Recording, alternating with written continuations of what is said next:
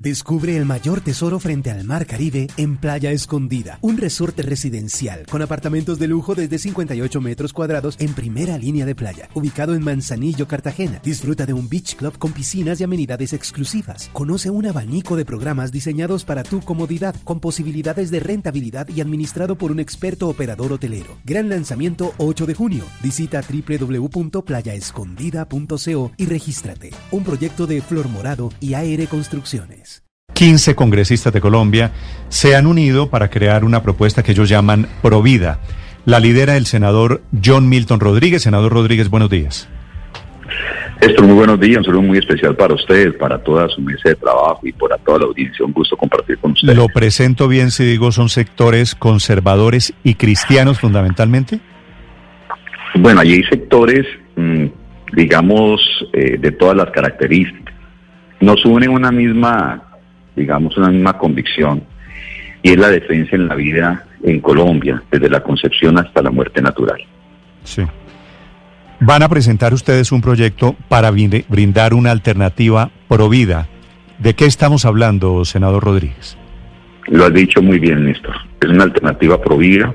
Colombia tiene que ver que en medio de las mm, mayores dificultades dolorosas adversas que vive la humanidad siempre habrá una opción para superarla, privilegiando la vida por encima de la opción de, reducirla. Y creemos que es el tiempo de hacerlo. En Colombia, las condiciones que tiene eh, esa parte extrema, por ejemplo, cuando una dama, una mujer, una jovencita eh, es violada, su única opción es estar sola, eh, en angustia, el Estado se lava las manos simplemente y la expone a que haya una sola opción para enfrentar su momento dramático.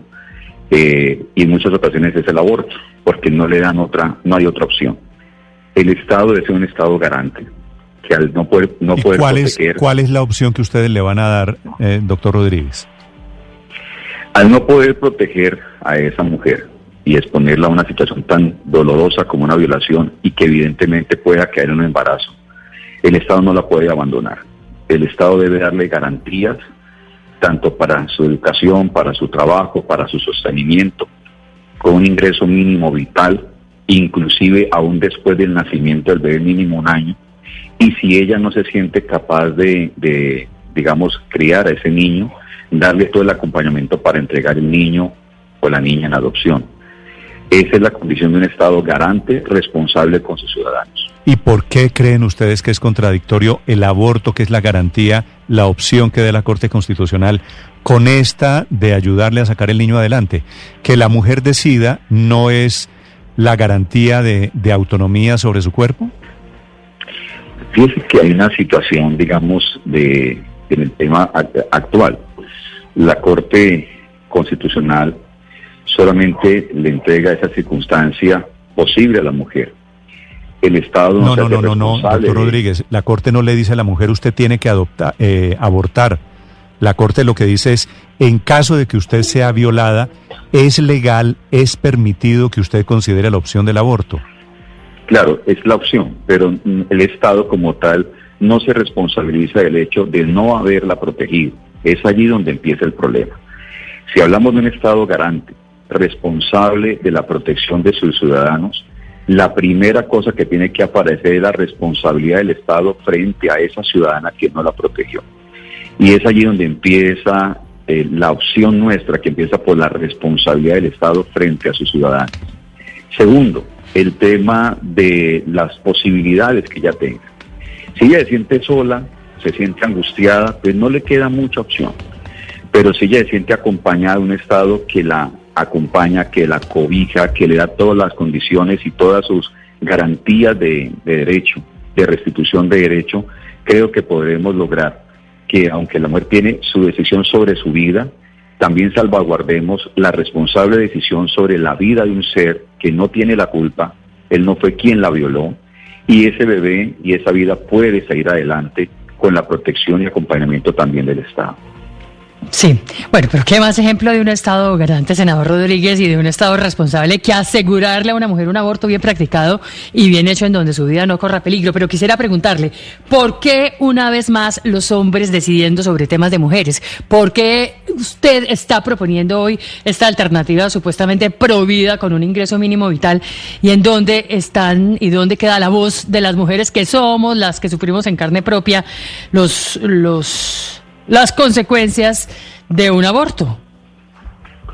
Bueno, mira, primero que todo, pues yo después de tener cuatro hijos, de poderlos criar, de ver la situación, la pobreza tan brava que iniciamos nuestro hogar con mi esposa, donde muchas veces veamos las situaciones muy difíciles.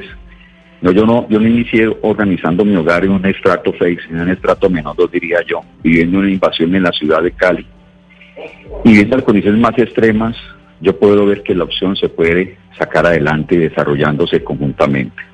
Ahora, el tema de la mujer, claro, para nosotros es vital. He hecho esta propuesta, es una propuesta con alto contenido de participación de las mujeres, de organizaciones de mujeres a nivel nacional, que ven la opción provida como una opción eh, digna, honorable, tanto para la mujer como para el bebé. De tal manera que consideramos que eh, no solamente la opción del aborto, también hay la opción provida y creemos que es un momento importante para ofrecérsela a la sociedad colombiana.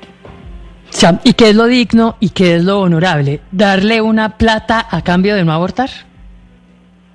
Lo digno y lo honorable es darle todas las condiciones de acompañamiento psicológico, social, educativo, de trabajo, de facilidad de acceso a sus derechos, y el acompañamiento necesario para que esa vida que está por nacer o que ha sido eh, gestada tenga todas las posibilidades para desarrollarse. Y creemos que esta es la clave de estos proyectos de ley Provida que estamos empezando a impulsar y que, bueno, tiene una gran acogida en varias bancadas del Congreso de la República. Mm, senador Rodríguez, cuando usted dice debería ser la primera opción, ¿cómo sería operativamente una mujer violada que no necesariamente va y presenta la denuncia? la mujer suele ser victimizada doblemente cuando va y presenta la denuncia. El Estado debería decirle, cogerla, acogerla y decirle qué. ¿Cómo, cómo funcionaría? Decirle lo mismo, que así como para presentar el aborto no tiene que presentar eh, toda una información porque es muy difícil para ella, es exponerla, como bien tú lo dices, una revictimización, es el Estado la acoge, ella puede ir a decir, mire, yo sufrí esta violación, eh, quisiera ver la opción provida que ustedes tienen, en qué consiste, cómo es y poder ayudarle en ese proceso. Pero sobre todo, Néstor, fíjate que aquí hay un problema en Colombia, es el tema de la prevención. El tema educativo en Colombia y el tema de campañas de concientización de lo que significa la vida es muy importante. Y la bancada Provida se va a enfocar mucho en el aprecio por la vida. No puede ser que desde la misma gestación haya un desprecio, un desprendimiento, una renuncia a la vida. Luego tenemos la muerte de líderes sociales, luego tenemos la muerte de personas en edad adulta y luego tenemos incluso en la edad ya final eh, los temas, por ejemplo, la eutanasia como la única opción en momentos de dolor y sufrimiento para esa última etapa de la vida.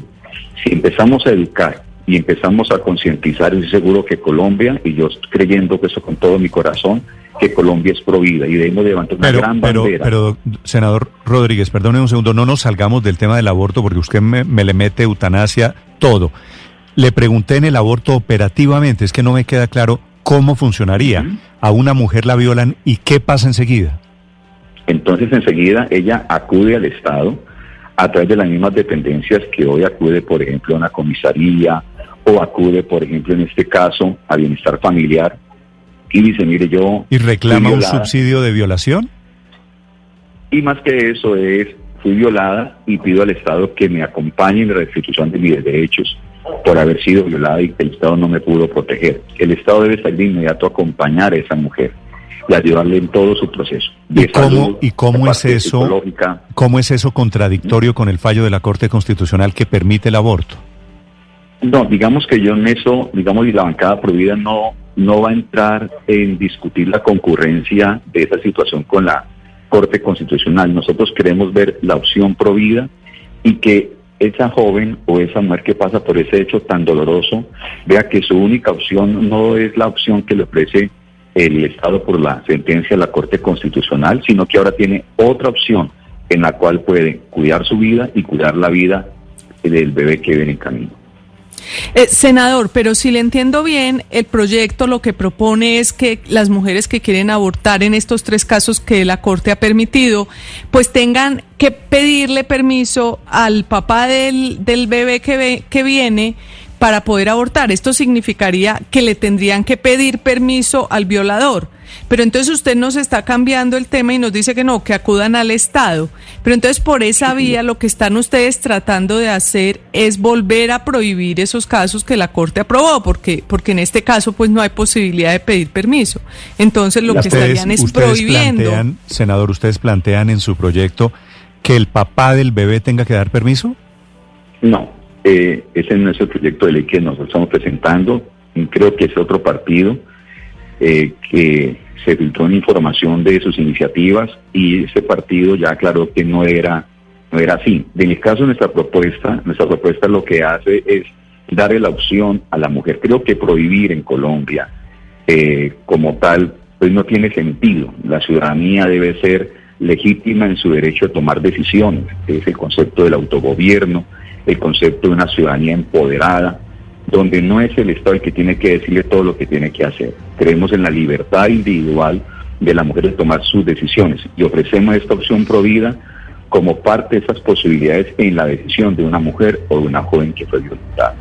Sí, senador, pero en este caso, hoy, ¿usted considera que las mujeres no están en libertad de decidir? Hoy, en últimas, con base en el fallo de la Corte, la mujer que es violada o la mujer que puede tener grave riesgo de morir en el parto o la mujer que sabe que su hijo viene con malformaciones graves que le van a causar la muerte pocos días después de haber nacido, está en decisión libre de determinar si tiene o no tiene su hijo. Claro, pero no tiene otra opción. O sea, eh, digamos que un Estado de Derecho y un Estado garante no se le puede a la mujer dar solamente una opción, debe permitírsele dar otra opción, sobre todo en, un país donde el nivel de pobreza supera el 60% de la población colombiana, donde no hay oportunidades para las mujeres, donde los feminicidios, la reducción de oportunidades en el trabajo para las mujeres es tan grande.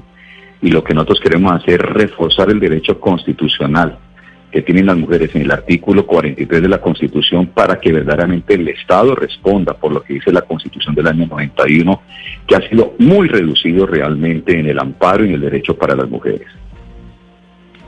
Mm. ¿Cuántos votos tiene usted para, para este proyecto hasta ahora, doctor Rodríguez? Pues tenemos las bancadas mayoritarias en el, en el, en el, en el Congreso de la República. Estamos hablando de una posición importante del Partido Cambio Radical, aún del Partido de la U, aún del, eh, del Centro Democrático, Partido Conservador, Partido Mira, Colombia Justa Libres, pero la idea no es vencidos y perdedores. Yo creo que en esto nuestra labor, en el caso mío lo he asumido siempre así, en mi labor como congresista, como senador, es dialogar con con mis colegas, mostrarles las bondades de los proyectos y hasta este momento los proyectos pues que vamos acompañando siempre han salido adelante porque tenemos una perspectiva no, no del debate político de ganar y perder, sino que todos vamos a encontrar razones de ganancia para la sociedad colombiana, en este caso para las mujeres, las jóvenes que han sido violentadas y un flagelo tan horrible como es la violencia sexual. De los votos que usted tiene, ¿cuántos son de mujeres? Yo diría, mire, eh, en Mira son dos votos, en el Centro Democrático es más del 50%, en el partido de la U son varias mujeres las que están allí, o sea, en, tanto en Senado como Cámara son varias mujeres hoy en día que tenemos la oportunidad de, compartir con ellos. Obviamente habrá el respetable concepto diferente de otros y de otras personas, y esa es nuestra labor, poder dialogar y llegar a un entendimiento donde no hayan vencido ni perdedores, sino que las mujeres y las jóvenes sean las ganadoras de este proceso de este proyecto de ley. Muy bien, senador Rodríguez, gracias por la explicación. Feliz día. Néstor, muchas gracias a usted. Un gusto estar con su mesa de trabajo y para toda su audiencia un exitoso día. Descubre el mayor tesoro frente al mar Caribe en Playa Escondida, un resorte residencial con apartamentos de lujo desde 58 metros cuadrados en primera línea de playa, ubicado en Manzanillo, Cartagena. Disfruta de un beach club con piscinas y amenidades exclusivas. Conoce un abanico de programas diseñados para tu comodidad, con posibilidades de rentabilidad y administrado por un experto operador hotelero. Gran lanzamiento 8 de junio. Visita www.playaescondida.co y regístrate. Un proyecto de Flor Morado y AR Construcciones.